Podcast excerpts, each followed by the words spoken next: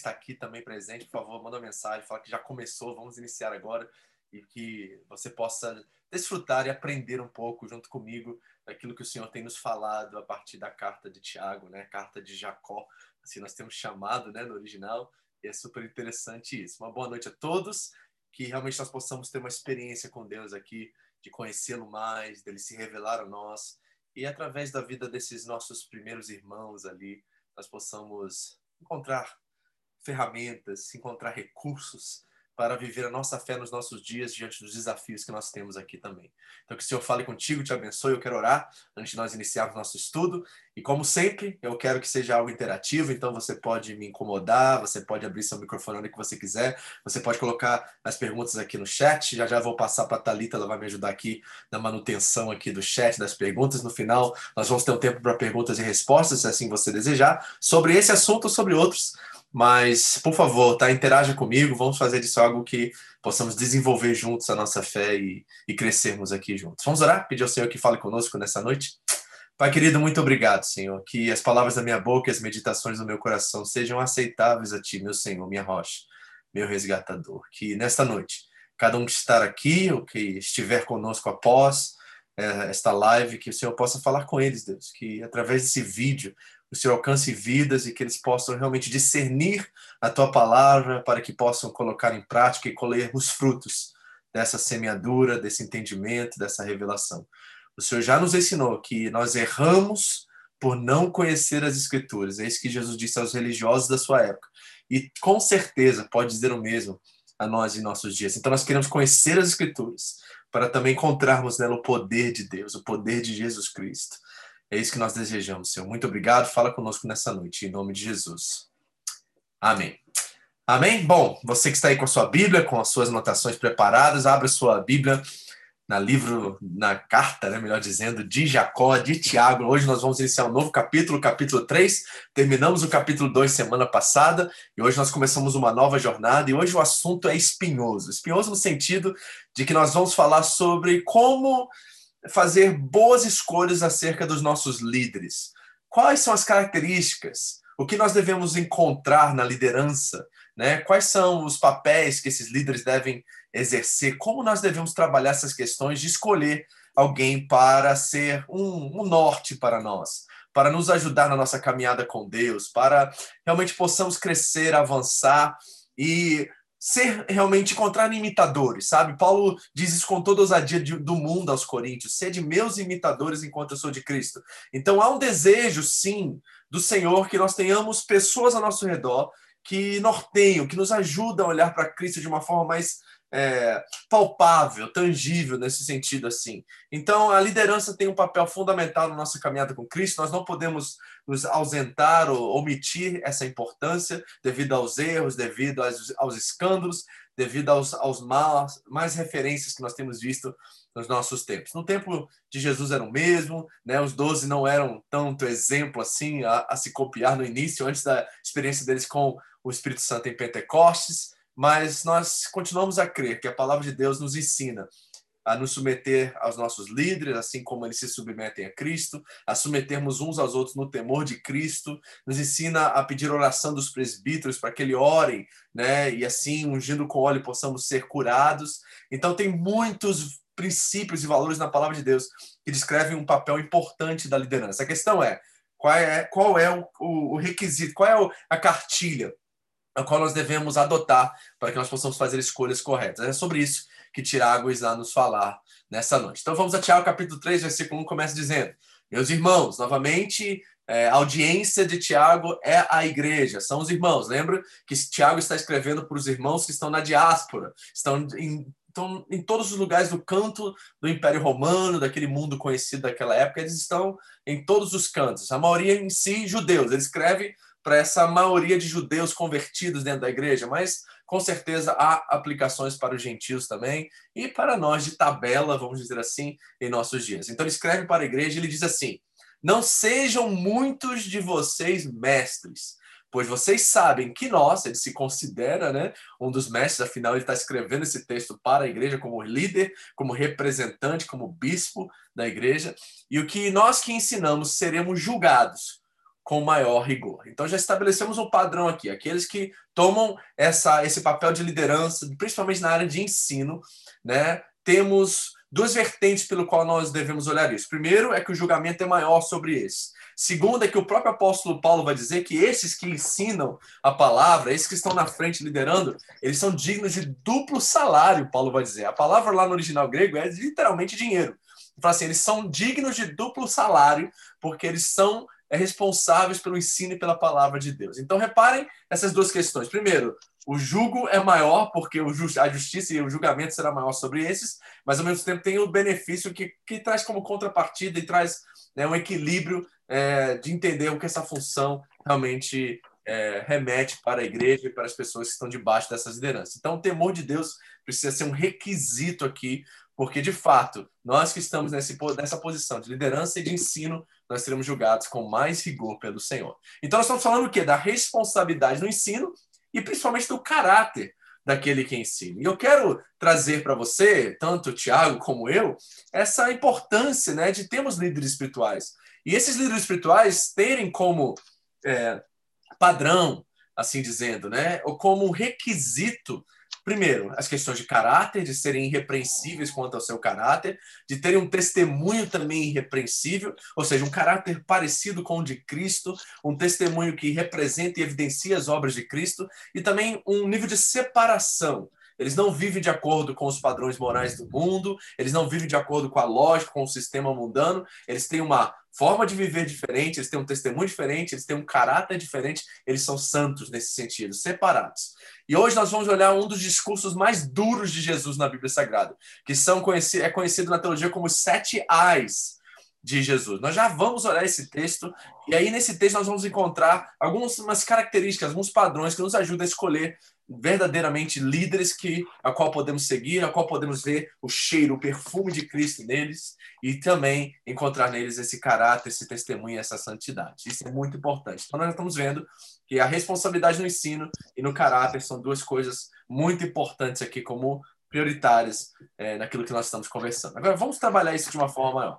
O texto que está em Mateus 23, que tem o discurso dos sete A de Jesus, ele começa dizendo assim: Então Jesus disse à multidão e aos seus discípulos. No capítulo 22, Jesus dá várias declarações para os líderes, tanto os saduceus como os fariseus, que eram os dois, as duas seitas religiosas judaicas daquela época, em sua maioria. Né? Os saduceus um grupo menor, os fariseus em grupo maior, os fariseus sendo os ortodoxos, os saduceus sendo um pouquinho mais liberais na questão da ortodoxia, de como eles viam a palavra e a lei.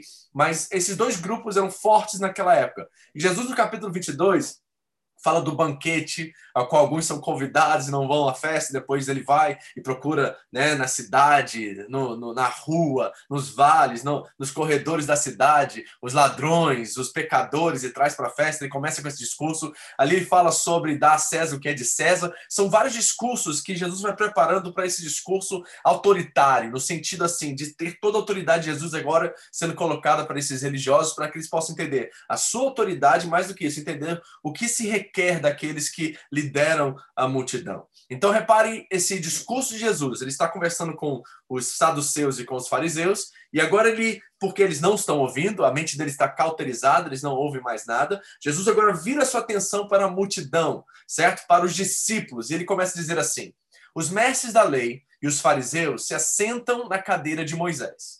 Obedeçam-lhes e façam tudo o que eles dizem a vocês. Ponto obedeçam e façam tudo o que eles dizem a vocês. Então, está falando do conteúdo. Jesus está em primeira mão colocando aqui: o conteúdo é legítimo, o conteúdo é verdadeiro, o conteúdo é perfeito e correto, porque o conteúdo não vem dos fariseus, não vem dos religiosos, vem de Deus. Ok? E agora, nós estamos falando não de uma interpretação do texto, nós estamos falando da palavra de Deus em si, da lei mosaica em si dentro desse contexto aqui. Nós não estamos falando do Talmud, que era a interpretação rabínica, né, dos rabinos acerca da lei, né, de Moisés e tudo mais, não são as interpretações do texto. Jesus está falando da palavra em si. A palavra lida por si própria, ela é autoritativa, ela tem autoridade, ela tem poder. Então, quando esse conteúdo é lido, é mostrado, demonstrado por esses líderes religiosos, o conteúdo por si, ele é verdadeiro, perfeito e correto. Então nós temos que separar o conteúdo do instrumento do conteúdo. Porque Jesus diz assim: obedeçam e façam o que a lei e a palavra dizem, mas não façam o que eles fazem, pois não praticam o que pregam. Então nós estamos vendo aqui a diferença entre autoridade e autoritarismo. Ok? Um tem autoridade, outros só exercem autoritarismo. Uns impõem a sua vontade, outros simplesmente escrevem ou repassam o que aquela autoridade diz. A autoridade para um cristão não é um pastor, é o próprio Deus, e Deus se revela, se revela a sua autoridade através da sua palavra. Certo? Então nós temos uma autoridade sobre a nossa autoridade. Eu, como pastor de vocês, se é que você está aqui, é da Home Church, certo? Eu tenho uma autoridade espiritual sobre vocês que está submissa à autoridade de Deus. Enquanto eu copio a autoridade de Deus e repasso o que Deus fala para mim, para vocês, eu tenho autoridade sobre vocês. No momento que é uma desconexão entre a autoridade de Deus pela sua palavra, a minha vida e a vocês, vocês não devem obedecer à minha autoridade. Okay? Então vamos deixar isso muito bem claro aqui. O limite da obediência é o limite da palavra, o conhecimento da palavra de Deus que você tem.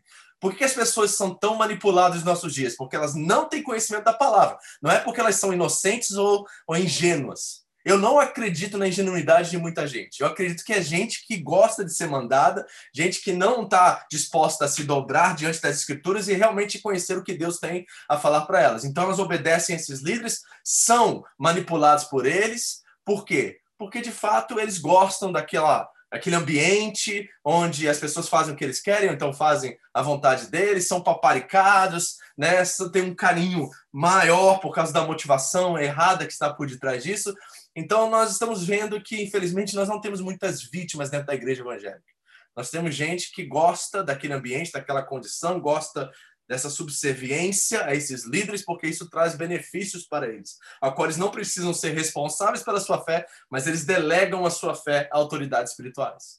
Isso é infantilidade, isso é imaturidade, isso pode causar muitos perigos na sua vida. Se você delega né, a autoridade de Deus para a sua vida a, a outra pessoa e não e não se responsabiliza por isso, você mesmo, você com certeza irá correr riscos dentro de uma religião, dentro de um ambiente religioso. Porque quando a religião se mistura com o poder, nós temos um problema muito sério no meio de tudo isso. Tá entendendo? Então, nós estamos falando de coisas muito sérias aqui, profundas. E nós precisamos ter, é, temos que realmente pensar sobre essas coisas e entender é, realmente o que fazer e como fazer com tudo isso, ok? Tem alguma coisa acontecendo aqui? Deixa eu só. Acho que eu errei alguma coisa. É, deixa eu ver. Será que eu botei a pessoa errada aqui? Vou botar de novo. Ok. Thalita, tá com você? Só dá um oi para mim, me responde, só para saber se estamos ok aqui com essa questão de você segurar as coisas lá para mim. Acho que tá ok, né? Ok, então estou entendendo a discussão aqui. É muito sério que nós vamos conversar aqui. E é espinhoso, porque nós vamos falar de coisas difíceis, né? Reparem, Jesus disse numa, no capítulo anterior a esse, que ele vai se dirigir agora aos discípulos, acerca dos fariseus, dos líderes religiosos, que olha só, ele diz aos fariseus assim: vocês estão enganados, porque não conhecem as escrituras e nem o poder de Deus. Então, o que, que eles estão fazendo então se eles têm a escritura decorada? Eu creio que a maioria, se não 100% dos fariseus eram discípulos né, de rabinos locais, a qual, aos 12 anos de idade, eles já tinham, a, a, pelo menos, o Pentateuco, a Torá, completamente decorada, memorizada na mente deles, se não alguns dos salmos e alguns dos profetas. Então, repare que eles têm a informação, o conteúdo, mas não aplicam aquele conteúdo. Jesus diz assim, ó, faça a distinção entre a autoridade e os autoritários. Faça a distinção entre o conteúdo e o instrumento do conteúdo. O instrumento é falho, ele pode ter mais intenções, e ele pode ser duvidoso, o instrumento. E nós temos, temos que ter dois pés atrás com o instrumento. Tá? E olha, eu estou falando de uma posição a qual eu estou. Eu estou pedindo para vocês, sempre tenham dois pés atrás comigo. Isso é muito importante, porque isso até me protege. Porque não me faz nem não me coloca no pedestal a qual eu sou a autoridade máxima sobre a vida de vocês e tudo que eu falo vocês ouvem e obedecem. Não, não. Vocês ouvem e obedecem a palavra de Deus enquanto ela é transmitida por mim, diante de um contexto a qual você está agora respaldado e voltando-se para ela para ver se aquilo que eu estou falando está de acordo. Porque foi exatamente essa postura dos bereanos maior e mais nobres do que os de Tessalônica, Paulo disse, porque enquanto Paulo ministrava a palavra, eles checavam tudo que estava escrito.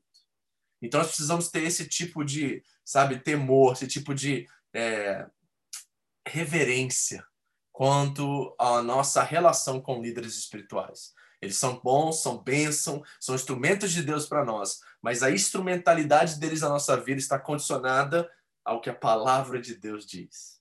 E nós nunca podemos nos esquecer isso, porque você não pode colocar culpa em depois em nenhum líder espiritual se você foi abusado e manipulado usando as escrituras porque você tem o texto em suas mãos. Lá no primeiro século, lá na igreja da, da Idade Média, dos tempos das trevas, onde cada pessoa não tinha sua cópia da Bíblia Sagrada e só o clero, só né, os religiosos tinham, você tinha até uma desculpa para dizer que você não sabia e você simplesmente confiava na palavra deles. Hoje você não tem. Você tem tudo que é tipo de Bíblia na sua versão, na sua linguagem, do jeito que você entende, você não tem mais desculpa para ser manipulado ou abusado por líderes espirituais quando eles usam a Bíblia como instrumento dessa, desse abuso, dessa manipulação. Estamos de acordo aqui? Está todo mundo entendendo?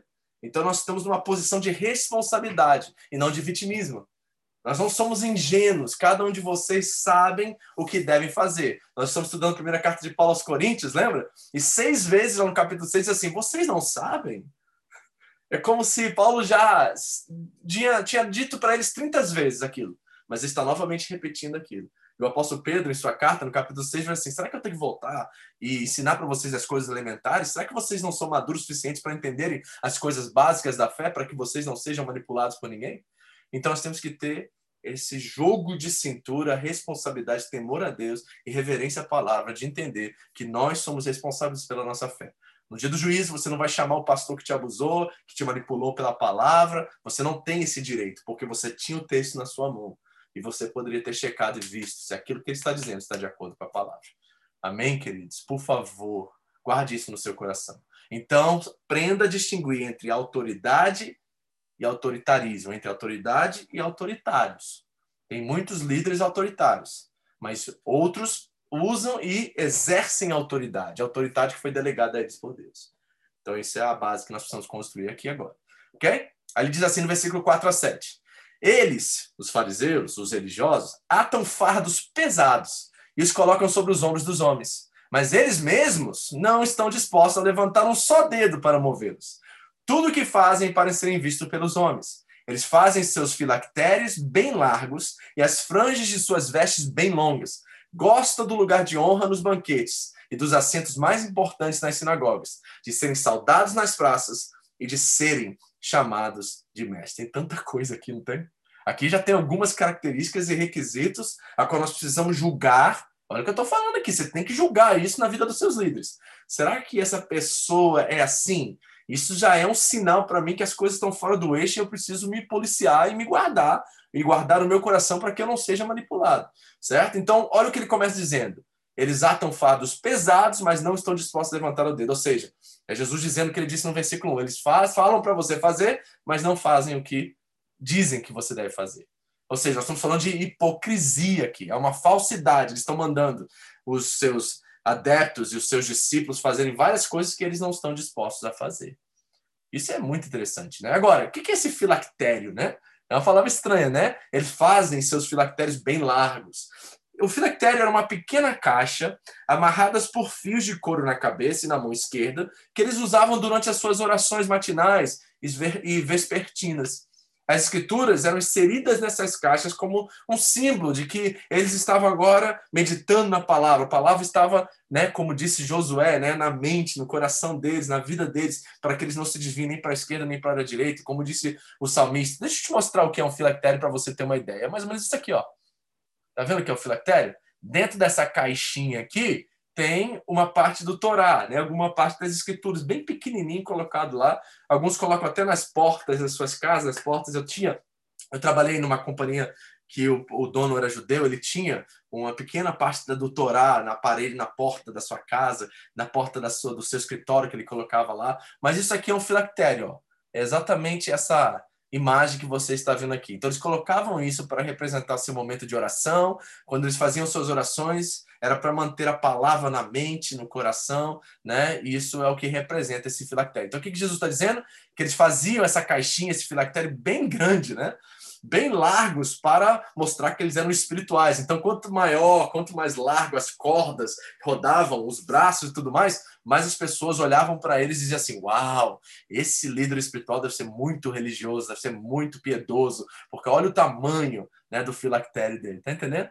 Mas não era só isso, ele diz assim: não só os filactérios, mas também essas franjas, né? Isso que ele disse ou seja, o que, que Jesus está olhando assim? Ó? Vejam que esses sinais não representam espiritualidade, representam hipocrisia, porque embora eles aparentemente aparecem como sinais de piedade, de muito compromisso e seriedade com a palavra, com a lei, na verdade eles não passam de hipócritas, porque do lado de fora estão representando piedade, mas por dentro o coração deles está longe de mim, certo? É a mesma palavra que Jesus diz à igreja em Mateus 7. Lembra disso? Que diz assim, ó, vocês expulsaram demônios, fizeram milagres, né? Profecias, tantas obras, tantos mistérios vocês fizeram, né? Mateus 7, 21, e diz assim: Apartai-vos de mim, vós que praticais iniquidade, não vos conheço.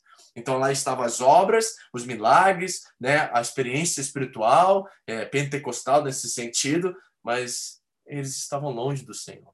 E as franjas é outro exemplo que ele coloca aqui. O que, que é? Aquela, por exemplo, as franjas eram que eram colocadas, deixa eu te mostrar a foto das franjas também. É isso aqui ó, que ficava debaixo dos vestidos deles, e quanto maior e mais largo, mais piedoso era considerado aquele rabino, aquele fariseu e tudo mais. E foi exatamente nesse lugar aqui que aquela mulher com fluxo de sangue tocou nas vestes de Jesus. Foi nas franjas da saia, do vestido né, dele. Foi exatamente aqui que ela tocou, que Jesus sentiu poder ou virtude sair dele.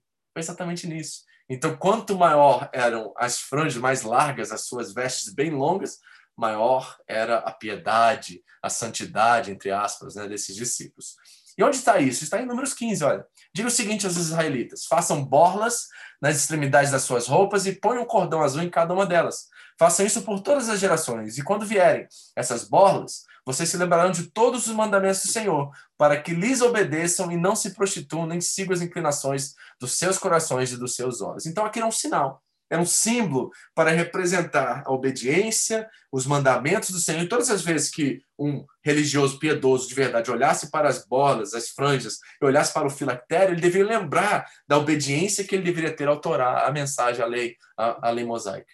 Mas, infelizmente, aquilo simplesmente se tornou um sinal de aparência e não de prática, e não de vida, e não da essência do que a lei deveria produzir nele, santidade. Eles estavam colocando fardos pesados sobre os ombros dos homens, mas eles mesmos não estavam dispostos a levantar um só dedo para movê-los. Jesus está reconhecendo a hipocrisia desses líderes religiosos. E é uma coisa que nós também temos que reconhecer, certo? Você reconhece hipocrisia na liderança da sua igreja, na, nos seus pastores, na minha vida, na vida da pastora Andréia, né? Vocês precisam considerar isso. Será que eles falam muito e não fazem nada? Isso é uma coisa que você precisa considerar, porque eu jamais seguiria uma pessoa que só fala, fala, fala e não coloca a mão na massa para fazer, né? E para realmente é, mostrar através das suas obras que ele realmente crê naquilo. Há uma conexão entre obras e fé crença e ação. Isso é muito importante. Jesus está condenando a hipocrisia dos fariseus aqui, ok? Então tá aqui o tzit, né, que chamava, né? Esse aqui, essa essa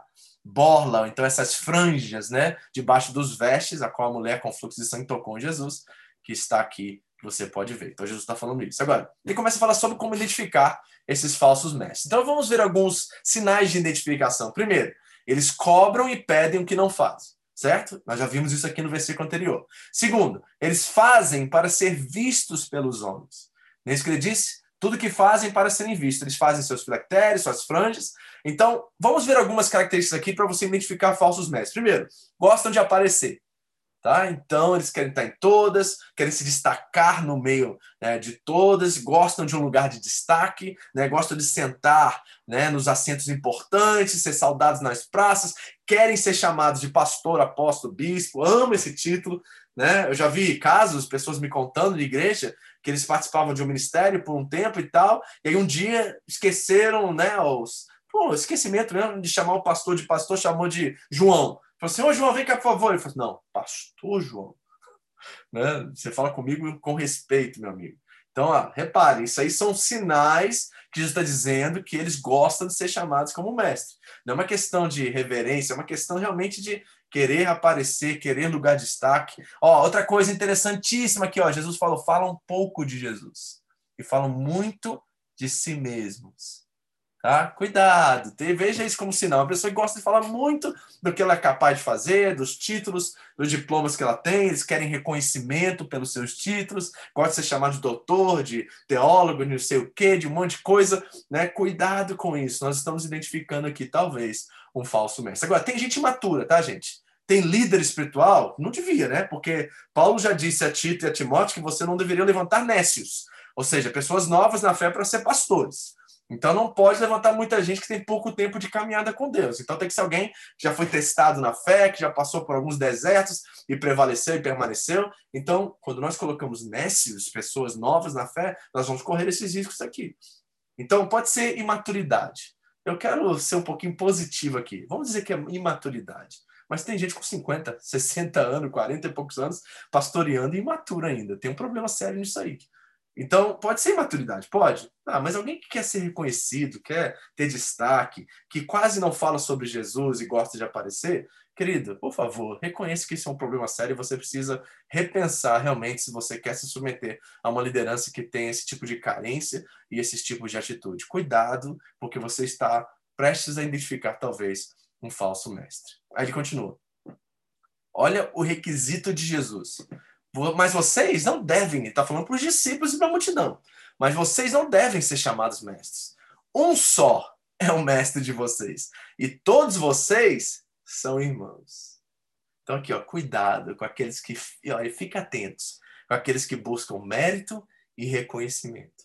Agora, Jesus não está dizendo que não deva haver mestres na igreja, mas ele está dizendo que todos os mestres que há na igreja, eles se submetem a um só mestre e todos os demais são co-mestres no Senhor. Está entendendo aqui? Então é uma questão de hierarquia, de referência, de padrão que Jesus está estabelecendo. Haverá mestres entre vocês? Efésios 4,11. Paulo diz: ele designou alguns para apóstolos, outros para profetas, evangelistas, pastores e mestres. Daí, isso é um requisito e uma coisa que faz uma tamanha diferença dentro do corpo de Cristo. Esses dons e essas funções aqui, eu vejo como dons e funções, elas precisam estar presentes na igreja de alguma forma dentro das suas definições e propósitos. Então, qual é o propósito desses cinco ministérios? Que eu acredito serem quatro, na verdade. Eu acho que pastores e mestres é uma coisa só ali, certo? O fim é de preparar os santos para a obra. Esse é o papel deles, a função deles, ou seja, a hierarquia ali é funcional.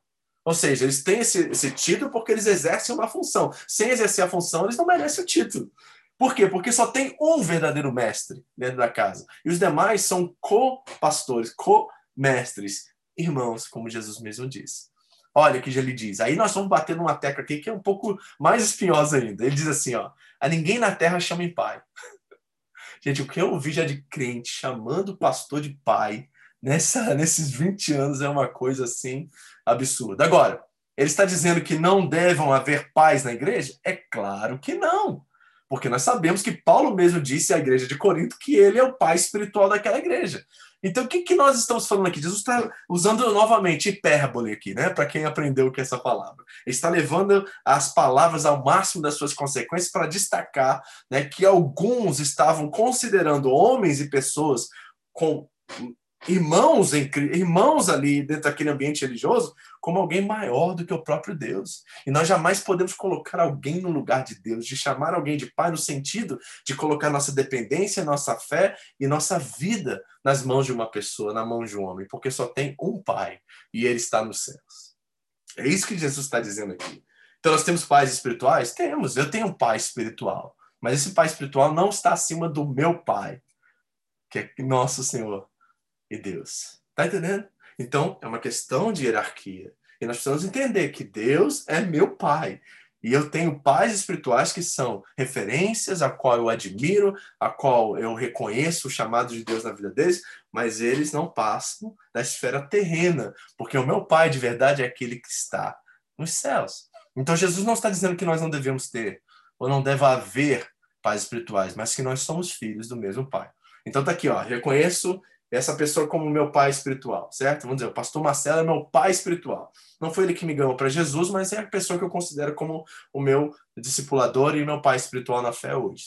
Ok? Agora, ele não é maior do que Deus na minha vida, ele não é maior do que Jesus na minha vida, eu estou sempre olhando para ele como uma referência enquanto ele olha para Cristo. Na hora que ele tira os olhos de Cristo, eu tiro os olhos dele. Tá entendendo?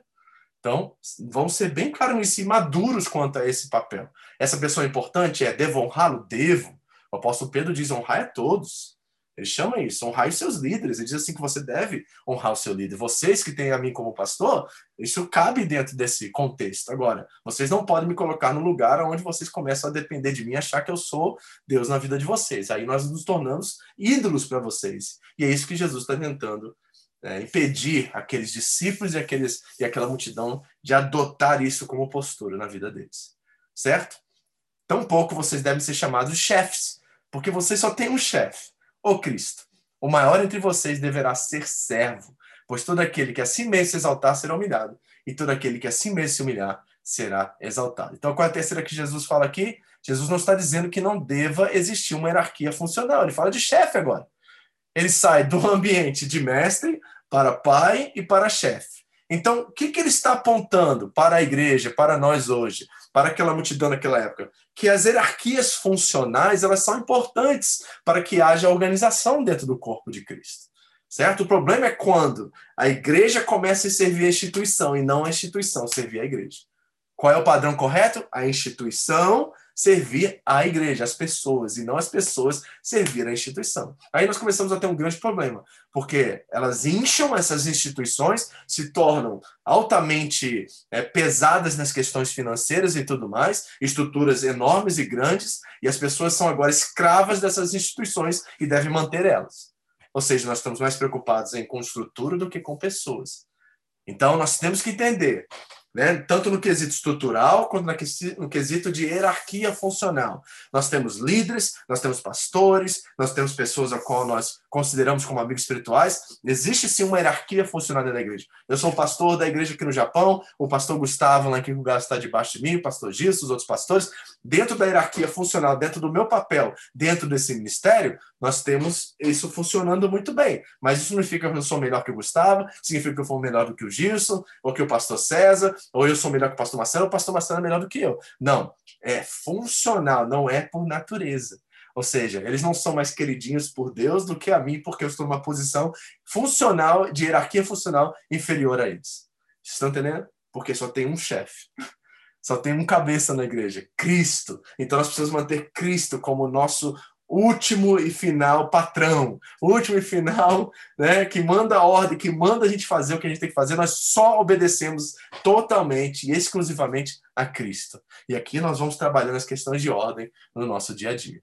Então, fiquem atentos a quem busca por mérito e reconhecimento. Isso é outra característica que Jesus aponta aqui, de pessoas que talvez possam ser falsos mestres. Lembrando que tem a categoria da imaturidade, mas eu também não gostaria de estar debaixo de alguém que é imaturo. Então, cabe aqui dentro também, né? Então, vamos lá. Agora, Jesus começa a falar os seus ais.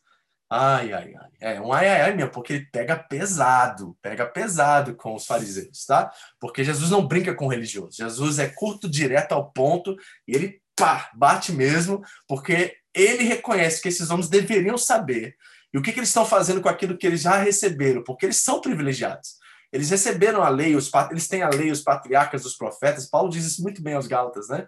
Então reparem que eles são privilegiados. Eles deveriam ser instrumentos de Deus para abençoar as famílias da terra. Eles deveriam ser aqueles que representam o Senhor na terra, mas eles estavam colocando fardos, estavam usando a religião como instrumento e não a relação com Deus que promove a liberdade e o amor entre eles. Eles não estavam vivendo assim. Então Jesus começa agora a trazer os ais. Então vamos ao primeiro ai aqui. Mateus 23, 3, Jesus diz: Ai de vocês, mestres da lei e fariseus, hipócritas. Gente, eu fico imaginando Jesus falando isso na cara desses homens e assim, é um terror, não é? Imagina, hoje em dia acho que Jesus seria linchado, não sei o que aconteceria não. Mas a autoridade de Jesus era tanta, eu acho que tem um agir de Deus sobrenatural no meio disso tudo, porque eles não fizeram nada enquanto Jesus faziam isso. Eles foram planejar para matar Jesus após isso. Esses sete reais levaram Jesus ao Calvário, tá? Só pra você ter uma noção que o discurso teve efeito. Não era indireta, indireta de Facebook, aqui o negócio pegou. Então Jesus vai acabar no Calvário por causa desses discursos. Então ele diz assim, ó, vocês hipócritas, olhar na cara de alguém falar que ele é hipócrita é complicado, né? Vocês fecham o reino dos céus diante dos homens, e vocês mesmos não entram e não deixam entrar aqueles que gostariam de fazê-los. Então eles colocam um fardo impossível sobre os ombros das pessoas e não fazem aquilo que eles pedem. Olha só que coisa interessante aqui. Então, como nós devemos aplicar isso aqui? Bom, o que está acontecendo aqui é que eles estão impondo a lei mosaica como instrumento, meio de salvação, só que eles não são salvos, não estão sendo salvos através da lei, porque eles mesmos não conseguem cumprir a lei. Então, estão querendo que as pessoas cumprem algo que eles não consigam cumprir, sabem que não consigam cumprir. E Jesus está condenando isso. Vocês são hipócritas, porque vocês estão se mostrando aí praça na praça como os perfeitinhos, como aqueles que cumprem os 613 mandamentos da lei, e vocês não fazem absolutamente nada. Na verdade, se eu fosse fazer um checklist do que você acerta, vocês acertam nem 10, talvez. Então, Jesus está condenando a atitude deles. Por quê? Em vez deles abrirem um caminho para as pessoas encontrarem com Deus e serem salvas, eles fecham a porta e eles também não entram. É isso que ele está dizendo. Então, deixa eu usar um exemplo prático aqui para você entender. Porque eu sei que no meio evangélico é muito usado o dízimo como instrumento de salvação. Ou seja, se você não dizima, você vai para o inferno. Já ouvi isso. E eu sei que isso é falado e usado dessa forma, porque os pastores estão com medo de não ter finanças e recursos no final do mês para pagar suas contas, então eles precisam impor certas coisas sobre as pessoas para que eles possam é, serem supridos e as coisas darem certo nessa questão. Então eles fecham falando que o dízimo e a omissão do dízimo levam uma pessoa ao inferno, mas a verdade é o seguinte: não é a omissão do dízimo que leva alguém para o inferno, é a avareza que leva. E isso é uma coisa que muitas pessoas não pensam. Ou seja, nós estamos tratando certo? Os sintomas esquecendo do problema. Não trate o sintoma. O sintoma não é que a pessoa é, é omissa contra a entregar o seu dízimo como um princípio espiritual, como uma coisa de consciência que ela entende, que Deus separou para que ela viva debaixo dessa verdade, desse princípio, como um princípio espiritual que abençoa a vida dela. Não, ela faz porque ela é obrigada a fazer e porque é imposta pelo ministério que ela serve. E aí ela acha que ela não vai para o inferno se ela não dizimar naquele mês, certo? Agora, o problema é, se a gente faz isso, não tendo isso como um pensamento de que eu sei se eu não devo dizer eu vou para o inferno, mas fazer isso porque nós não administramos bem nossas contas, nós não sobra dinheiro no final do mês, porque a gente tem um alto gasto e nosso orçamento mensal é altíssimo, então nós não temos condições de dizimar, é isso que leva alguém para o inferno, esse egoísmo e essa falta de responsabilidade com as coisas do reino. Tá entendendo? Então, ah, como diz o ditado popular, que eu nem gosto de usar, mas vou, vou dizer aqui, porque nós estamos batendo um papo reto aqui. A coisa é mais embaixo, entendeu? O buraco é mais embaixo. Tá entendendo? Então não é que você vai para o inferno porque você dizia, você não vai, você vai para o inferno por causa dessa, dessa avareza, dessa ganância, a qual você dá mais valor às coisas desse mundo do que ao reino de Deus. É isso que leva alguém. É o coração, não é a evidência, não é o sintoma, é o, o, a doença. Tá entendendo? Então precisamos entender isso. Então Jesus está chamando de hipócritas. Eu usei o exemplo do dízimo, mas eu posso usar inúmeros exemplos aqui de muita gente que vive a fé pisando em ovos porque acha que, ai meu Deus, se eu estou no supermercado, eu passo pela, pela geladeira das bebidas, da cerveja e eu olhar para aquilo, eu vou para o inferno. Tem gente que pensa que se tomar uma cerveja em algum lugar aí, meu Deus, o céu vai se abrir na hora e acabou. Isso é religião, certo? viver na teologia do medo e andar com Jesus por causa do medo, demonstra e já evidencia que você nunca conheceu a Deus e você não é salvo. Nós jamais podemos ter uma relação com alguém, certo? Baseada no medo. O que salva é o amor e o amor é que transforma. Então, pelo amor de Deus, não vamos ser crentes hipócritas como os fariseus estavam sendo e os mestres da lei de apresentar uma capa linda de fora que nós estamos sendo crentes observantes da fé, né, vivendo como Cristo viveu, e depois saber que a nossa vida é, um, é uma podridão, é relaxada, nós não vivemos baseados em princípios, nós não vivemos de qualquer jeito. Gente, ai, Jesus está dizendo assim, ai de vocês vocês estão hoje aqui na nossa igreja, aqui nesse ministério, vivendo assim, pisando em ovos e com medo de tudo, achando que você vai para o inferno amanhã. Misericórdia. Misericórdia. Nós temos que fugir disso imediatamente. Então aqui vai o primeiro A. Esse é só o primeiro, tá preparado? Falta seis. Vamos lá. Ai número dois, ele diz: Ai de vocês, mestres de lei, ah, mestres da lei, fariseus e hipócritas, vocês devoram as casas das viúvas e para disfarçar fazem longas orações. Por isso serão castigados mais severamente. Então Jesus está dizendo assim: não é o tamanho ou a espiritualidade na sua oração, e sim a motivação pelo qual você ora certo? E ele começa dizendo assim: vocês devoram as casas das viúvas. Sabe o que é isso? Sabe o que eles faziam, esses fariseus? Eles taxavam as viúvas 20 a 30% a mais do que o Império Romano já taxava elas. Gente, imagina isso, uma viúva.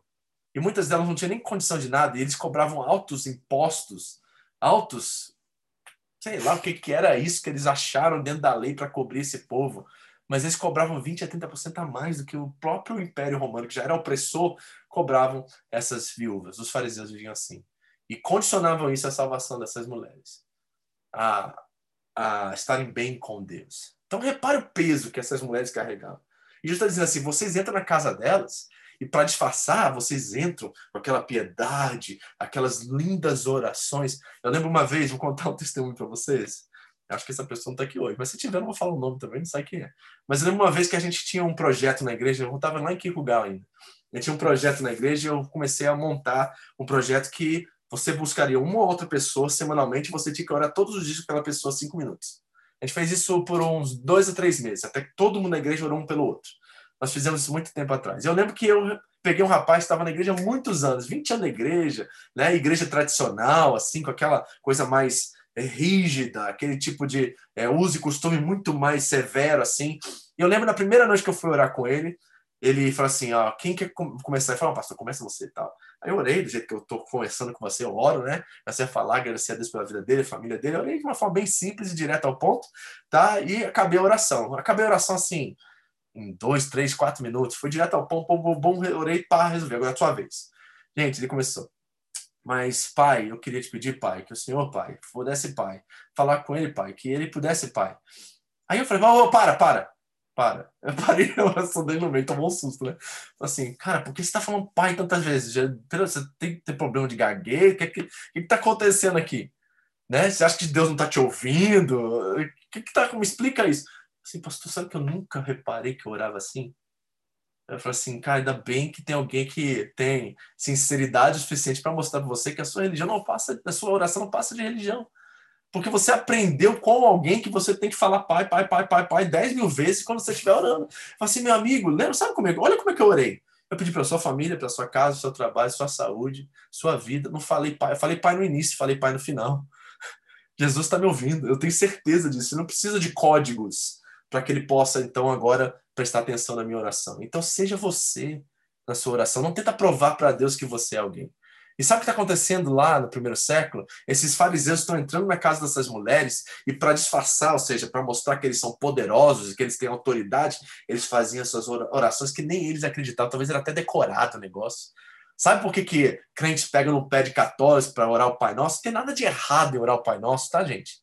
Pelo amor de Deus, vamos parar de ser hipócrita e religioso tem nada de errado de você pegar aquela oração e orar ela. O problema é quando você memoriza e aquilo não tem mais nenhum sentido, nenhum valor para você na sua consciência. Tá entendendo? Orar o Pai Nosso é bom. Se você quiser ter costume de orar o Pai Nosso todo dia de manhã, ore. Mas quando você orar o Pai Nosso, ore assim: Pai Nosso que estás no céu. É assim, o Senhor reina sobre todos nós, o Senhor está na dimensão onde tu habitas, tu és glorificado, amado, né? Tu és grande, magnífico, santo, tu és o Pai nosso, nosso Pai, não é meu Pai, é nosso Pai que está no céu. Santificado seja teu nome, tá entendendo? Você está pegando aquilo que está sendo escrito, você está trazendo para a sua adoração, para a sua reflexão, e aí você está transmitindo aquilo a Deus. Você pode orar, Pai nosso está no céu, santificado seja o teu nome, mas deixa a sua mente entrar no que você está dizendo. E não deixa se tornar simplesmente mera repetição. Jesus já disse que essas orações em vãs, Deus não ouve elas. Então nós precisamos ter bastante cuidado. Esses hipócritas estão entrando na casa para manipular as mulheres, as viúvas, principalmente gente necessitada. E sabe qual é a nossa aplicação para os nossos dias? Nossa falta de responsabilidade, talvez com os menos favorecidos dentro da nossa igreja. Certo? Gente, eu vou falar para vocês que nós estamos em casa aqui, mas teve muitas vezes que mães solteiras, que eu sei, gente que estava em condição ruim, que vieram, entregaram dízimo e lá fora, eu fui lá fora e devolvi o dízimo para ele e falei assim: agora você foi fiel a Deus, agora Deus vai ser fiel com você. E a igreja vai ser um instrumento pelo qual Deus vai usar os recursos que ele nos deu para abençoar você. Está aqui de volta o que você deu. Porque você precisa hoje mais do que nós. Está entendendo qual é a jogada aqui? Quando nós cuidamos da nossa igreja, a nossa igreja cuida de nós. É a essência da consciência comunitária. Ou seja, eu sou parte de algo que é parte de mim também. E aí essa coisa de dízimo, oferta, se torna faz todo o sentido do mundo, porque agora nós estamos sendo responsáveis uns pelos outros. Sabe por que Deus separou a, a tribo de Levi? A tribo de Levi era a única que não tinha que dizimar, a única que não tinha que fazer. Eles não faziam nada. O papel deles era cuidar do tabernáculo das coisas de Deus. Sabe quem dizimava e ofertava para cuidar da tribo de Levi? Todas as outras 11 tribos. As 11 tribos, de, elas dizimavam. A tribo de Levi não dizimava, porque ela era cuidada pelos demais, porque ela cuidava das coisas para os demais. Olha o sentido de responsabilidade aí. Isso é princípio ativo no reino de Deus. É assim que Deus quer que nós sejamos. Então, nossa hipocrisia pode ser da gente estar tá fazendo um monte de coisa, mas deixando de fazer aquilo que nós devemos fazer dentro de casa. Nossa hipocrisia pode ser da gente estar crescendo financeiramente como igreja, adquirindo um monte de coisa esquecendo dos menos favorecidos dentro do nosso corpo. Nós precisamos ter cuidado com isso. Amém? Aí, número 3. 23, 15. Ai de vocês, mestre da lei, fariseus e hipócritas. Já é a terceira vez que ele chamou de hipócritas, tá? Isso aqui não é que Jesus está é, tá usando discurso repetido aqui, é um memorizado, tá? Ele está martelando uma coisa, ok? E para a multidão, dizendo assim: olha como eles são. Eles estão falando uma coisa e vivendo outra. Ele diz assim: porque percorrem terra e mar para fazer um convertido, e quando conseguem, vocês o tornam duas vezes mais filho do inferno que vocês. Nós estamos fazendo discípulos para quem, gente? Jesus não é contra evangelismo aqui, tá? Ele é contra fazer discípulos para si mesmo, ensinando-os incorretamente. Eles estão fazendo discípulos piores do que eles. Duas vezes ainda, porque se eles eram hipócritas, se eles eram manipuladores, abusadores das pessoas, imagine os filhos deles, os discípulos deles. Duas vezes mais filhos do inferno. Então, o discipulado não é fazer imitadores de homens, é fazer imitadores de Cristo. Certo? Muita imitação de homens na igreja e pouca aparência de Cristo hoje, não é? Tem muita gente veste a roupa do pastor famosinho, né? pinta o prédio do jeito que é famoso na, na internet, tem um monte de gente copiando um monte de gente aí no jeito de falar, certo? Mas pouca gente imitando a Jesus no jeito de ser. Jesus está dizendo assim: olha, vocês estão corretos, vocês têm que evangelizar, vocês têm que trazer pessoas para o reino. Mas o problema é que, primeiro, vocês trazem a pessoa e fecham a porta, e botam pesos demasiados, demasiado sobre a cabeça deles, sobre os ombros deles, dos homens, que eles não conseguem carregar. E aí fecham a porta e nem vocês entram. E aí, o que, que vocês fazem? Vocês fazem deles discípulos conforme o costume e a religião de vocês. E tornam duas vezes mais filhos do inferno do que vocês. Gente, que terror isso. Sabe por quê? Porque a religião mata. A religião mata vidas, de verdade. Eu tenho certeza que a religião mata. A religião faz muita coisa boa, faz, por causa de pessoas boas. Mas a religião por si própria, ela é cega, ela é infrutífera, ela não faz bem nenhum. Ela só torna pessoas duas vezes mais filhos do inferno. E olha, deixa eu dizer uma coisa para vocês: tem muito crente muito crente aí fora, que tem cara de crente, tem linguajar de crente, o evangeliquez está na boca, os versículos estão na boca, né? Eles são assim, sabe? Aquela aquela aparência de santidade e piedade, mas você sabe muito bem que não passa de boca, de palavras ao ar, de vida ar, porque a religião ela é muito bem promovida, mas a essência do discipulado da vida de Cristo, infelizmente, deixa a desejar. Então, nós temos que ter cuidado. Eu falo isso sobre de uma forma genérica, mas nós temos que olhar para dentro de nós mesmos e provavelmente nós podemos estar fazendo as mesmas coisas. Nós queremos estar próximo das pessoas, ganhá-las para Cristo, mas para nós mesmos. Para ter aquele sentimento assim, nossa, ganhei ela para Jesus. Eu detesto quando o crente banca crédito, tá? Por ter ganhado uma pessoa para Jesus, né? Eu estou conversando com alguém, tá, tá, tá. Olha, pastor, ganhei ele para Jesus, há cinco anos atrás. Assim, o que você quer? Botar ele na, na, na estante da sua casa lá? Falar assim, olha, meu discípulo. Gente, você ganhou ele para Jesus. Ele é discípulo de Jesus. Deus te deu o, o privilégio de você participar, né? Na, como instrumento dele para levar o evangelho e a salvação dele. Mas ele não é seu, não. Você não ganhou ele para Jesus, não. Foi Jesus que deu o privilégio de você participar daquilo que Jesus fez na vida dele. E você vai ser sempre alguém especial, alguém importante na vida dessa pessoa, mas não faz essa pessoa ser um discípulo seu. Faça ela um discípulo de Jesus. Porque é isso que nós estamos fazendo, evangelismo para ganhar pessoas para Cristo e não para nós mesmos. Aí, número 4. Ai de vocês, guias cegos. Agora o hipócrita virou cego. Pois dizem, se alguém jurar pelo santuário, isto nada significa. Mas se alguém jurar pelo ouro do santuário, está obrigado por seu juramento. cegos insensatos. O que é mais importante, o ouro ou o santuário que santifica o ouro? Vocês também dizem: se alguém jurar pelo altar, isto nada significa. Mas se alguém jurar pela oferta que está sobre ele, está obrigado por seu juramento. Cegos. O que é mais importante, a oferta ou o altar que santifica a oferta? Portanto, aquele que jurar pelo altar, jura por ele e por tudo que está sobre ele. E o que jurar pelo santuário, jura por ele e por aquele que nele habita. E aquele que jurar pelo céu, jura pelo trono de Deus e por aquele que nele se assenta. Eita, que palavra pesada, né? Ou seja, eles estavam fazendo o que eles queriam com a religião. E Jesus está ensinando aqui a diferença entre substância e sombra. Os objetos, as coisas, não importam, gente. Eu tive por muito tempo essa ideia, e ouvi muitos crentes dizendo, né, que não, na igreja, quando eles têm templo, um lugar assim, né, nem, essa, até a palavra templo é equivocada, né, que não existe templo mais. Templo é o corpo do Espírito, é o nosso corpo, onde Jesus, onde o Espírito habita, é o templo do Espírito Santo, certo? Mas nos nossos auditórios, nas nossas casas de reunião, nos nossos lugares onde nós cultuamos a Deus, né? Tem muita gente que faz e monta o, altar e aí vai lá, unja o altar e diz que isso aqui é santo, aí tudo que sobe no altar é santo. É mais ou menos isso que Jesus está dizendo aqui.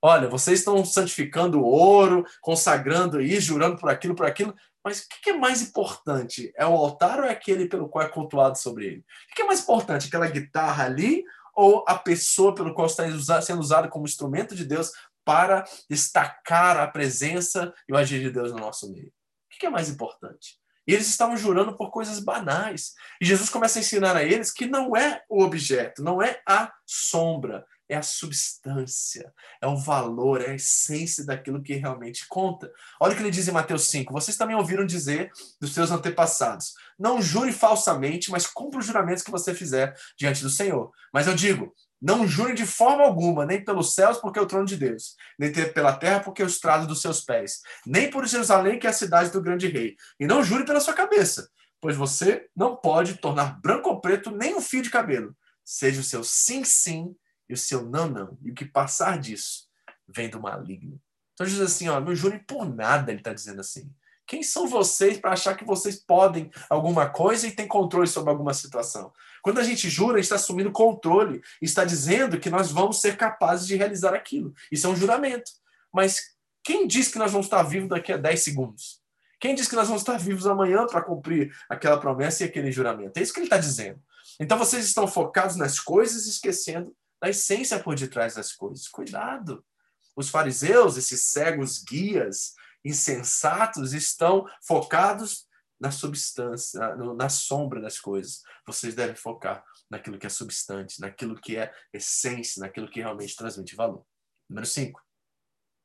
Há de vocês, mestres da lei, fariseus hipócritas, vocês dão dízimo do hortelã, do endro e do cominho, mas têm negligenciado os preceitos mais importantes da lei: a justiça, a misericórdia e a fidelidade. Vocês devem praticar estas coisas sem omitir aquelas. Guias cegos, vocês com mosquito engolem um camelo. Então, olha, reparem que ele diz: vocês estão dando dízimo do hortelã, do cominho, mas vocês têm esquecido o que acompanha isso aqui. E ele é muito claro aqui, gente, dizer assim, ó, vocês devem praticar essas coisas. Isso é um princípio universal, espiritual.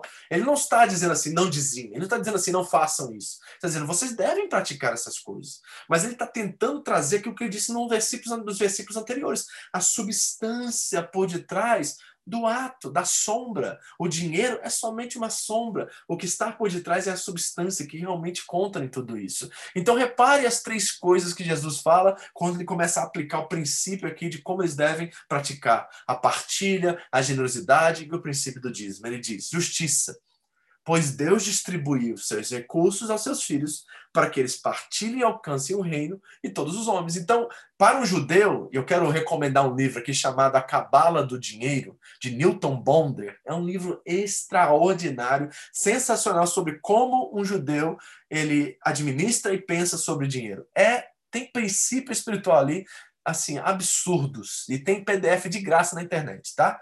A Cabala do Dinheiro, Newton Bonder.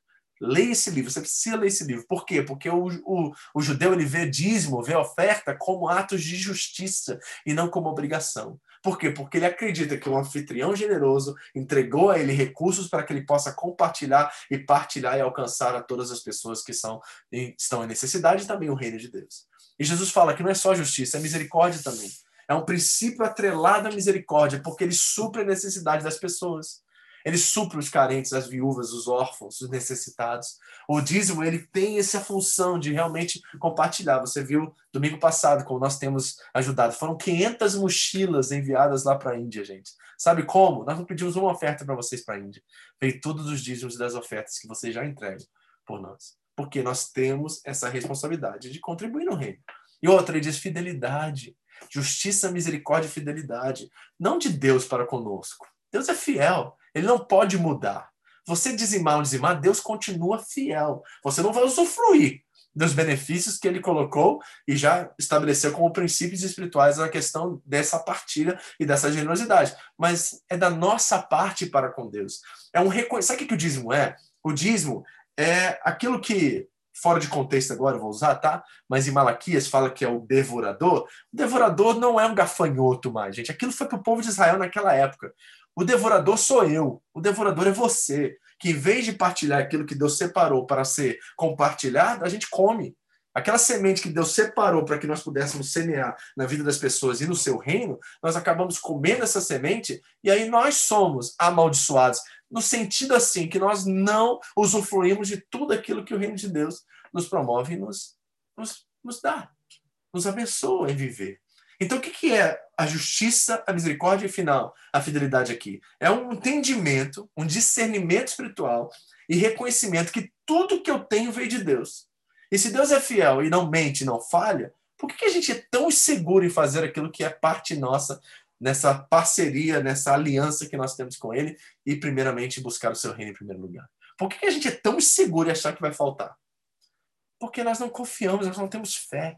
Ou não temos fé, aí vem aquela coisa que eu falei no início, ou somos muito gananciosos, desorganizados, péssimos administradores, e nós não podemos culpar a Deus por isso. E nós não teremos desculpa diante de Deus no dia do juízo. Nós precisamos fazer aquilo que ele nos deu como responsabilidade para fazer. E se nós não estamos conseguindo fazer isso, não é culpa de Deus, não é culpa da igreja, é culpa nossa. E nós precisamos rever as nossas prioridades e os nossos gastos e começar a sermos mais generosos e cumprir princípios como esses aqui, sem negligenciar, ele disse: vocês devem praticar essas coisas sem omitir a justiça, a misericórdia e a fidelidade. Ou seja, não adianta só você ir lá e dizimar. Oh, agora Deus está de bem comigo. Você está entendendo isso completamente errado. Deus está de bem com você por causa de Jesus, não é pelo que você faz. Deus está de bem com você pelo que Cristo já fez por você. Entre você e Deus está tudo certo por causa de Jesus. Então não tem nada a ver com salvação, tem nada a ver com isso, tem a ver com a evidência da salvação, como você vive, que revela se você realmente foi salvo ou não. Então nós precisamos ter maturidade. Isso é coisa assim de crente, é coisa profunda que eu estou falando aqui com vocês. E nós precisamos rever nossos conceitos e princípios e restabelecer nossa vida para que nós possamos viver em obediência, para que nós não possamos negligenciar as coisas mais importantes da lei, como justiça, misericórdia e fidelidade.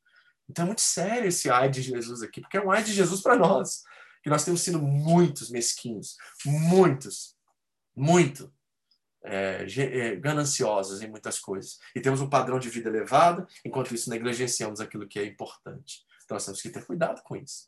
Sexto ai. Ai de vocês, mestres da lei, fariseus hipócritas, vocês limpam o exterior do copo e do prato, mas por dentro estão cheios de ganância e cobiça. Aqui de novo, ó.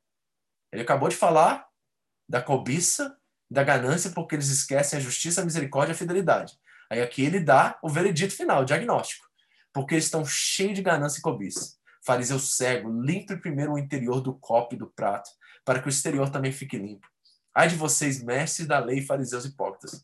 Vocês são como sepulcros caiados, bonitos por fora, mas por dentro estão cheios de ossos, de todo tipo de imundície.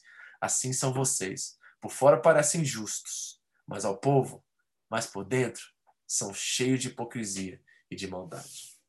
Agora, temos que entender um pouquinho do contexto aqui. Havia duas escolas farisaicas na época de Jesus.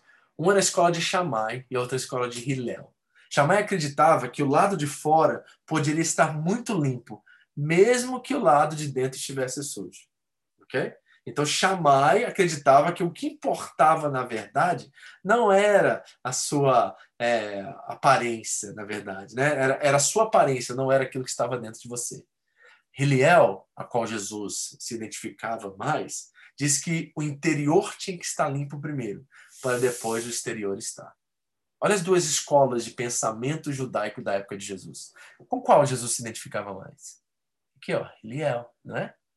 Era com Heliel que ele se identificava mais. Por quê? Para ele, não é o que entra no homem que contamina o homem, é o que sai do homem que contamina, porque o que sai do homem é o que está no coração, Jesus disse. Então ele se identificava mais com essa escola aqui. Certo? Por quê? Porque para ele o que importava era o que estava dentro. Né? Paulo vai dizer assim: se a, se a raiz for corrompida, estragada, toda a planta, toda a árvore, todos os frutos serão corrompidos, estragados. Né? Se a raiz ela é contaminada, tudo é contaminado certo? Mas se a raiz é santa, todo o corpo é santo. Repare.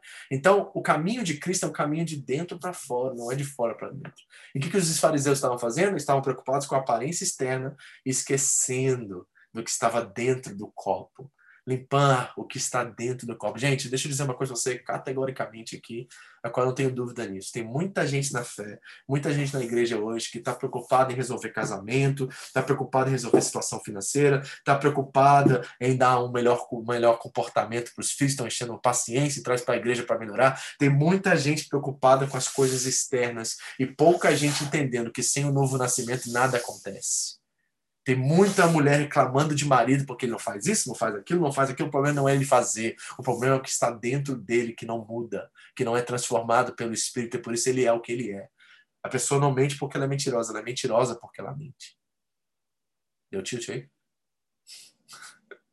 A pessoa, ela não, ela não é mentirosa porque ela mente, ela mente porque ela é mentirosa. Tá entendendo? É aqui dentro primeiro não é fora. A gente pode arrumar tudo lá fora. Um bom coach, um bom programa de alta ajuda te ajuda a resolver todos os problemas externos e de circunstâncias na sua vida. Qualquer pessoa de boa índole ou um bom coach, assim, um cara bom de resolver, de organizar, de fazer as coisas acontecer, resolve as questões periféricas da sua vida. Mas sabe de uma coisa? Ele vai resolver por um bom tempo. Três, seis, alguns até mais, um ano, mas uma hora Aquilo que você é vai aparecer. Você já ouviu aquela história do da tartaruga e do escorpião que queria atravessar o rio? Já viu essa história? É super interessante, né? Porque a tartaruga chegou na beirada, não sei se é a tartaruga, alguns falam que é tartaruga, outros falam que é o siria, sei lá o que, que é, mas entende a história aqui, a moral da história.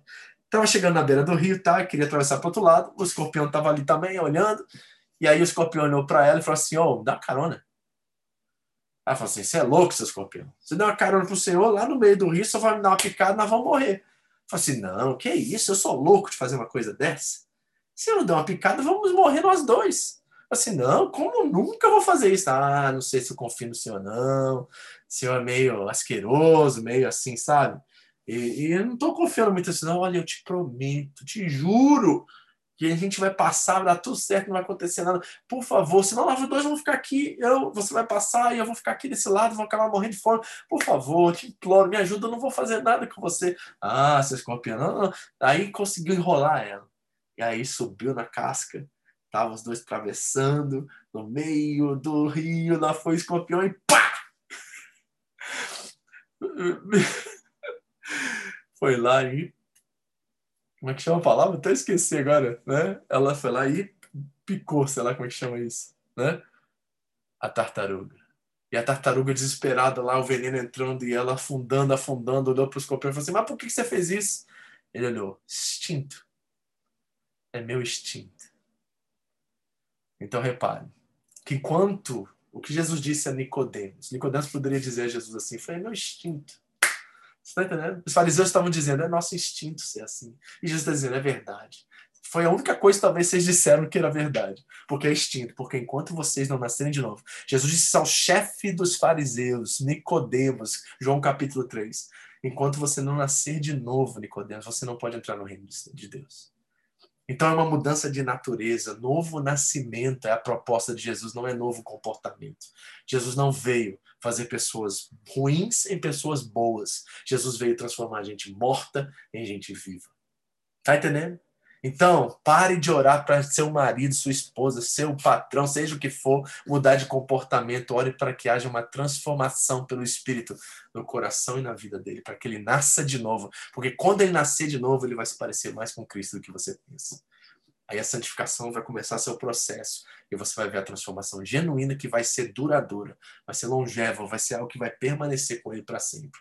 Tem muita gente atrás de autoajuda, né? Posso dizer uma coisa para vocês? Esses cursos aí, ótimo, casados para casados para sempre.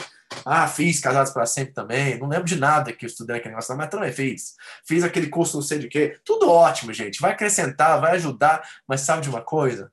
Isso aí tem prazo de validade. Porque se nós não estivermos relacionando com o Espírito Santo e sendo transformados, sendo, sendo salvos a cada dia, com temor e com temor, não adianta é uma transformação diária, é um movimento em direção a Cristo, a qual cada dia nós somos transformados. Vamos terminar que já deu uma hora. Último ai de Jesus. Ai de vocês, mestres da lei, fariseus hipócritas. Vocês edificam os túmulos dos profetas e adornam os monumentos dos justos. E dizem: se tivéssemos vivido no tempo dos nossos antepassados, não teríamos tomado parte com eles no derramamento do sangue dos profetas. É a mesma coisa que alguns clientes chegam para mim e falam assim: Pastor, se eu tivesse sido Adão, eu não teria comido aquela. Esses crentes se acham, né? Eu jamais, pastor, teria comido aquela fruta lá no jardim. Jamais! Assim, você teria comido e lambido os dedos, meu irmão. Você teria comido com gosto mais ainda. Quem, te, quem você acha que você é melhor do que é, aviadão? É a mesma coisa que esses fariseus estão dizendo para Jesus. Olha, vocês aí vão levantando túmulos, monumentos para esses justos, esses profetas, e vocês ficam adorando esses monumentos e dizendo assim: se fôssemos da época, nós não teríamos matado os profetas como os nossos antepassados mataram. Jesus diz assim: assim testemunho contra vocês mesmos que são descendentes do que se assassinaram os profetas. Aí ele diz assim: acabem, pois, de encher a medida do pecado dos seus antepassados. Ou seja, Jesus está nos revelando aqui um pecadômetro. Conhece? É interessante porque quando Deus faz aliança com Abraão, em Gênesis 15, ele diz assim que a medida da iniquidade dos amalequitas subiu até mim. Eu olhei para aquele texto lá e falei assim, meu Deus, o que é essa medida que subiu e passou do limite? Aí Deus vem com a ira dele tentando disciplinar as pessoas. Parece, parece que tem um pecadômetro, já viu? Lá em casa, quando me converti, a gente ganhou lá de alguém que foi para o Ceará ou para Fortaleza um pingômetro. Pingômetro era um negócio que tinha um, termômetro assim, grandão, caindo numa bica, aí você abria assim, caía a cachaça, né? Aí você botava a cachaça em cima, aí descia, tinha uma medida aqui, descia naquela, sei lá, cápsula, sei lá o que, que era aquilo, aí você abria a torneirinha, pegava a pinga. Então, era um pingômetro, certo? Você sabia quanto nível de pinga você tinha naquele negócio lá. Eu fico olhando para aquela passagem ali, o que Jesus está dizendo aqui, diz assim, parece que tem uma medida específica de iniquidade, a qual Deus chega e diz assim, chega, Aqui acabou. Aí Jesus diz assim: acaba de medir, acaba de encher, perdão, a medida do pecado dos seus antepassados. Não parece que Deus está esperando alguma coisa encher para que ele fale assim: acabou, aqui é o basta. E aí ele vem com juízo. E sabe quando que isso aconteceu com esses aqui? Lá em Mateus 24, Marcos 13, Lucas 9, eu acredito, tem o sermão do, do, do Monte das Oliveiras. Esse sermão é enigmático de Jesus. Ele é algo assim interessantíssimo, porque Jesus começa a dizer o que vai acontecer ali, como julgamento de Deus sobre aquela geração. Ele vai dizer no final daquelas passagens: não se passará essa geração até que essas coisas aconteçam. Ali é um julgamento de Jesus sobre os religiosos, sobre aqueles que ele veio, mas não o receberam. E aí, lá em 70 depois de Cristo, tá? Jesus já havia né, andado com os discípulos, já tinha morrido, já tinha ressuscitado, né? a igreja começou a se alastrar pelo mundo, e aí no ano 70, o imperador Tito, lá de Roma, vem, invade Jerusalém, destrói o templo, mata milhões de judeus. O, o historiador Joséfos, né, Flávio Joséfos, colocou que um milhão, ou mais ou menos um milhão de judeus morreram. Os cristãos que estavam em Jerusalém receberam uma profecia dias antes e fugiram da cidade, se pouparam desse massacre, dessa carnificina, dessa, né, desse genocídio que aconteceu ali. E ali foi a vindicação. essa acabam, pois, de encher a medida do pecado dos seus antepassados, ali recebeu seu justo juízo. Jesus veio com juízo sobre Jerusalém, sobre o templo. Lembra que ele disse que não ficará pedra sobre pedra sobre esse lugar? foi ali que o juízo veio, porque a medida da iniquidade daqueles religiosos, a que eram responsáveis em levar a mensagem, a boa nova para as nações da terra, haviam tido seu basta. É nesse período que a história da comunidade judaica construiu os túmulos e monumentos para os profetas e justos do Antigo Testamento. E Jesus está dizendo a eles assim: ó, vocês se acham melhores do que eles? Filho de peixe. Peixinho é. Tá entendendo?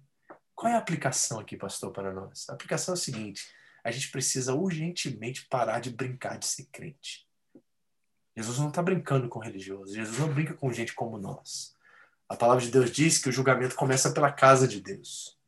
Então, começa conosco aqui, de parar com essa bobeira, parar com essa criancice, parar com essa coisinha de achar que a igreja é um lugar que a gente usa, que a gente abusa, que a gente faz o que a gente quer com ela, e a gente vive de qualquer jeito aí no mundo, porque eu tô salvo, tá tudo certo, e nós vamos pro céu, e aí que se dane o mundo, né? Que eu não tô nem aí para ninguém, nem para nada, o importante é que eu tô garantido. Esse tipo de religião mata, e já na verdade revela que você tá morto para Cristo e vivo para o mundo. Amados, nós temos que parar de brincar de ser crente. Ele diz assim: Meus irmãos, não sejam muitos de vocês mestres, pois vocês sabem que nós, o que ensinamos, seremos julgados com maior rigor. Tudo isso que você leu em um versículo em Tiago e foi exposto para você no discurso de Jesus é algo que nós precisamos pensar hoje. Nós precisamos rever se nós temos escolhido pessoas, homens, cheios do Espírito Santo, que andam com Deus, que se parecem com Jesus, que não são perfeitos e nunca serão, que não têm todas as respostas e nunca terão, que não, muitas das vezes, nós não vemos na vida deles o que nós gostaríamos de ver, mas a gente consegue reconhecer o perfume de Cristo. A gente consegue ver os frutos em suas vidas, em suas famílias. Nós conseguimos ver a fidelidade, a seriedade como tratam a palavra de Deus. Nós conseguimos ver que eles se submetem a Deus e não pedem submissão a si mesmos. Nós conseguimos ver que eles não querem posição de destaque, não querem é, se aparecer para todo mundo aí para buscar popularidade ou fama. Nós conseguimos reconhecer isso. E olha, para a igreja no Japão, nós precisamos reconhecer isso. Nós precisamos reconhecer isso. E precisamos reconhecer se nós estamos em risco, de alguma forma, ou correndo risco de alguma maneira. Bom, antes da gente bater um papo aqui, abrir para vocês, se tiver alguém que queira falar alguma coisa, eu quero pedir temor a Deus. Primeiro, na nossa escolha de nossa liderança espiritual. Isso é papo sério. Isso não é brincadeira. Quando você me aceita como pastor e põe as mãos sobre você e apresenta você à igreja, algo sério está acontecendo ali.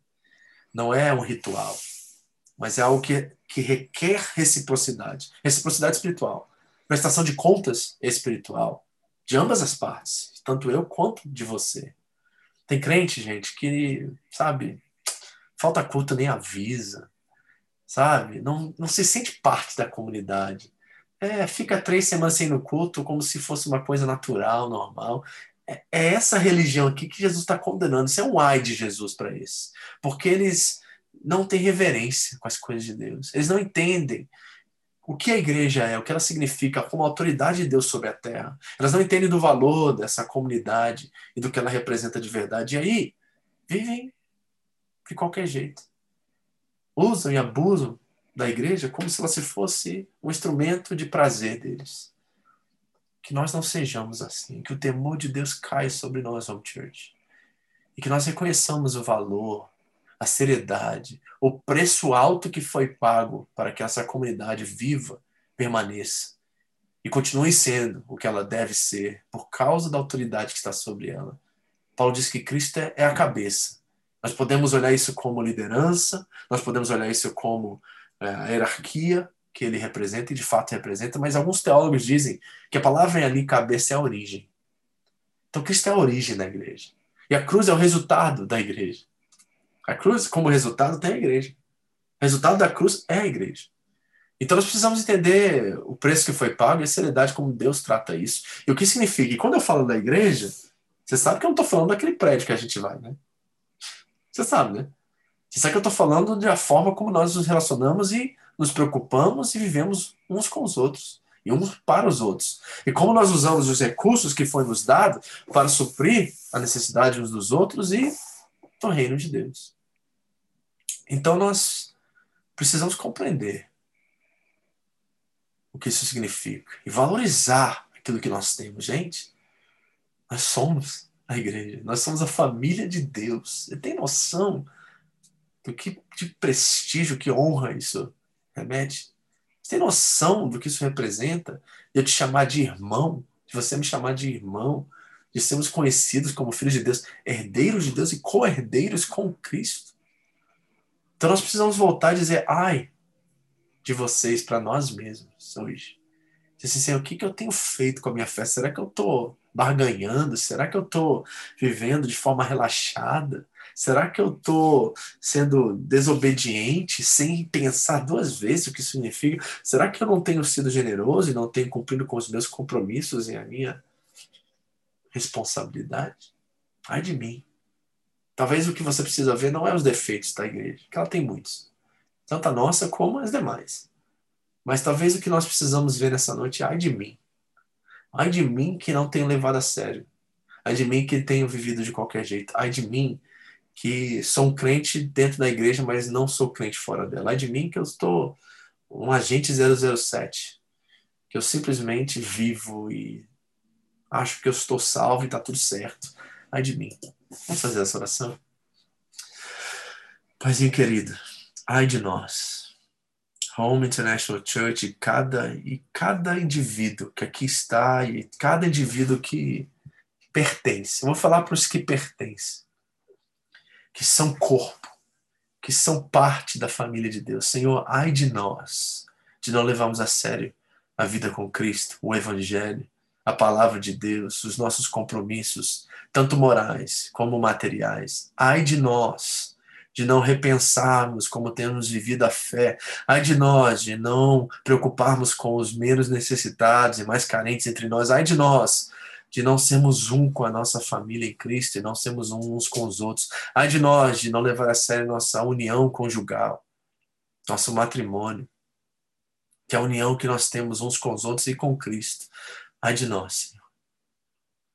Pai, perdoa nossos pecados coletivos perdoa nossa falta de reverência, de entendimento. Perdoa-nos, Senhor, por não conhecermos a verdade, a verdade, e não permitimos que a verdade nos liberte. Perdoa-nos, Senhor. Tu és a verdade, Tu és o Cristo de Deus, Tu és o Senhor sobre a igreja, cabeça, origem e fonte. Tu és, Senhor, aquele que pagou um alto preço por ela, Senhor. Dá-nos temor e faça com que a nossa salvação seja efetuada com temor e com tremor, Senhor. Que nós possamos obedecer ainda mais na, na, na não presença dos nossos líderes. Que nós possamos obedecer na não presença dos nossos pais espirituais, mas sermos ainda mais compromissados, mais ainda responsáveis quando ninguém está vendo. Porque é aí que realmente o Senhor nos vê. É quando ninguém está vendo quem somos, quem somos, é que o Senhor nos vê. E o Senhor nos vê e nos conhece. Então nos ajude, Senhor, a encarar isso hoje com coragem, a não sermos covardes diante do desafio que temos pela frente, mas de enfrentar cada situação, cada proposta por alternativa, por atalho, e rechaçar e amaldiçoar qualquer proposta de, de preservação e não de sacrifício. Paulo disse que nós somos um sacrifício vivo e aceitável a Deus que é o nosso culto racional. E nós queremos ser isso para o Senhor, Deus. Nós queremos ser uma igreja que representa o Senhor legitimamente e verdadeiramente sobre a terra, sobre essa nação. E nós queremos, Senhor, ser um foco, um holofote de luz, onde o Senhor nos plantar, com seriedade, amor, compromisso e verdade. Em nome de Jesus. Amém.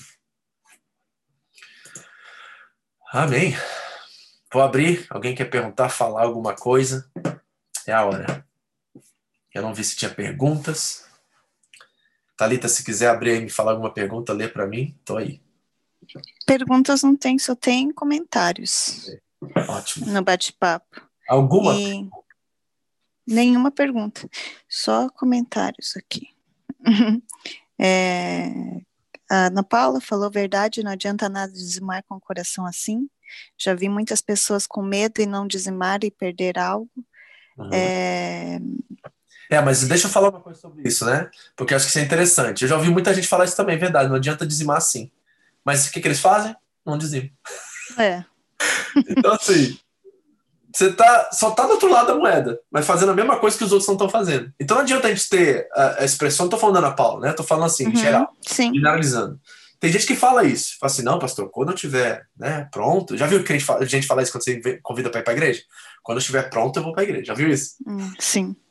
Porque eles estão vendo a igreja como o padrão da moralidade e como a igreja sendo um lugar perfeito onde só entra os perfeitos ali. Isso que estão vendo. Então, nós talvez estamos esperando o padrão de perfeição para fazer nossas obrigações. Mas a gente não aceita isso dos nossos filhos, aceita? Imagina seu filho chegar para você, Fernando, o Yuri chega para você e fala assim: mãe, quando eu estiver pronto, eu arrumo meu quarto. Toma uma cacetada na cabeça na hora. Entendeu? Porque não é questão de estar pronto, é questão de responsabilidade. Tá entendendo? Então, às vezes, a gente fala isso quando estiver pronto. Não, não. Faça-se pronto. Seja responsável, seja adulto. Faça-se pronto. Se você tiver que sacrificar alguma coisa por isso, sacrifique. Por quê? Porque isso é coisa que adulto faz, né? A gente, como adulto, não sacrifica pelos nossos filhos. Tem muita coisa que a gente queria fazer. Queria viajar para Okinawa todo ano. Mas não vai por quê? Porque tem 50 mil de escola para pagar por mês. E, não, e por que não para de pagar? Porque é obrigação. Entendeu? Então, a gente começa a adotar essa linguagem, agora traz essa linguagem para a vida financeira e com a igreja. A gente não gosta dessa linguagem, né? Mas quando fala das coisas do mundo, a gente adota essas linguagens. Então, nós temos que amadurecer, sabe, desses conceitos e nessas ideias que a gente tem acerca da vida e das coisas de Deus. É Sim, muito eu sério. acho, eu acho que esse estudo me fez, assim, é, alertar ainda mais para que eu veja eu mesma, entendeu?